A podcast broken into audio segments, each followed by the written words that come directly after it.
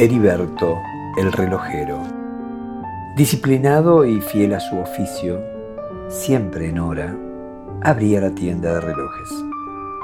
Apagaba el cartel luminoso de la calle para luego, con metódicos movimientos, elevar la persiana como si izara una bandera. El aire fresco que ingresaba quitaba el sosiego de la noche y brevemente hacía renacer su esperanza de solterón. Encontrar un día lo esperado. De inmediato giraba el cartel de la puerta y la palabra abierto proponía ingreso irrestricto. Costumbre era dejar preparado la noche anterior el trabajo a realizar, que iniciaba después de beber té verde en antigua taza de porcelana.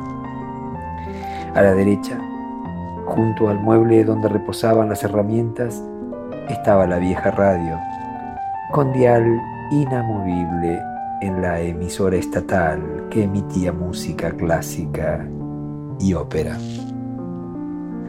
Sus mañanas eran apacibles, portaba una incipiente sonrisa que no llegaba a consumarse.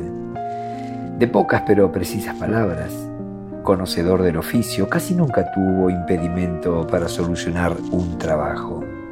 A veces aumentaba el volumen de la vieja radio haciendo que los violines o los cantos envolviera su interior, ya que cierta música le producía una extraña emoción que le agradaba ocurría inesperadamente.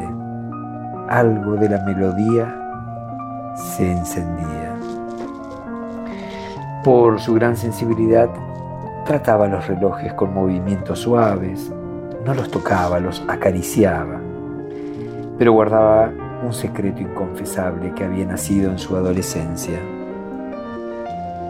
Se trataba de la detección de los olores a perfumes de mujer que había en cada uno de ellos. Si bien no era para avergonzarse, nunca pudo decírselo a su padre, quien fue el que le enseñó el arte de repararlos. Pero lo que sucedió años más tarde le provocó un desequilibrio que hasta le hizo temer por su salud. Tampoco a nadie se lo contó. Ocurrió así. Descubrió que al percibir los olores cerrando los ojos, podía visualizar el momento y los acontecimientos que acompañaban a las personas cuando sus relojes dejaban de funcionar. Al principio creyó padecer de locura, de fantasías excesivas. Esto lo asustó. Observó además que distinguía el momento que dejaba de funcionar y por qué lo que le otorgó sentido a sus tareas. Para confirmar las sospechas, preguntaba las causas de la rotura a los clientes, agregando falsas opciones, solo para disimular. Nunca su pequeña encuesta falló. Su temor a la locura así fue desapareciendo. De esta manera, admitió su hipersensibilidad. La convirtió en metodología diagnóstica. Antes de abrir cada reloj, olía detenidamente el contorno interno de la malla donde se alojaban los olores que se lo arrebataban en la piel y también las últimas emociones vividas. Con ojos cerrados, apreciaba el torpe movimiento que golpeaba el reloj contra el suelo, su caída al agua o los excesos de cuerda que lo rompían. Pero a Heriberto otros diagnósticos lo demoraban. Eran los relojes que se descomponían en escenarios amorosos. Se rompían, sí, pero en dormitorios, hoteles alojamientos, en automóviles convertidos en escenarios eróticos. También en contextos inimaginables para él, como aquel que se rompió en el baño de un avión en vuelo por golpes contra un lateral que delataron la escena íntima. Todo ocurrió en el mismo viaje.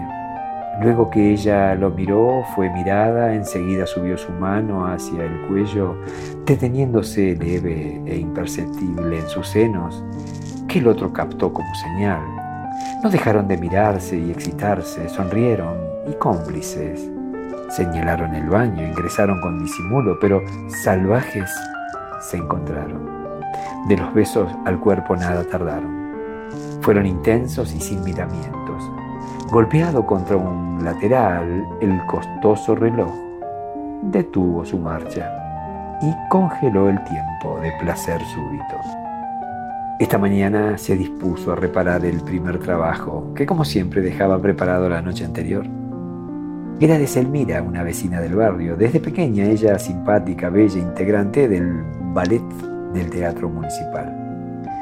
Tuvo cierto temor de realizar su diagnóstico olfativo, sin embargo resultó sorprendente. Heriberto visualizó un fragmento de insistencia pertinaz por realizar pasos precisos y saltos atléticos. Selmira le exigía a sus músculos mayor altura al salto. Era un jeté grand que arribaba a un deslizamiento proponiendo luego un pique. Pasos elegantes en punta que culminaban en giros colosales e interminables. Se escuchaban aplausos que distraen a Selmira, distinguiéndose en la piruette ese rostro feliz de la directora que le gritaba, bravo, bravo, Selmira al desconcentrarse por este imprevisto, su brazo roza una columna y es el instante en que el pequeñísimo reloj pulsera se rompe, no sin antes escuchar, serás la primera bailarina. Heriberto quedó tieso y no fue por el concierto de Paganini en la vieja radio. ¿eh? Era una vivencia de profunda emoción por haber visualizado tan hermoso momento. Entre inexplicables lágrimas terminó el arreglo. Lo guardó en papel de regalo. Misteriosamente, fue la última vez que como relojero visualizó con ojos cerrados los relojes rotos. Solo continuó percibiendo en ellos olores a perfumes de mujer, sin dejar de echar a vuelo su imaginación. Algunas veces con esperanzas de soltero.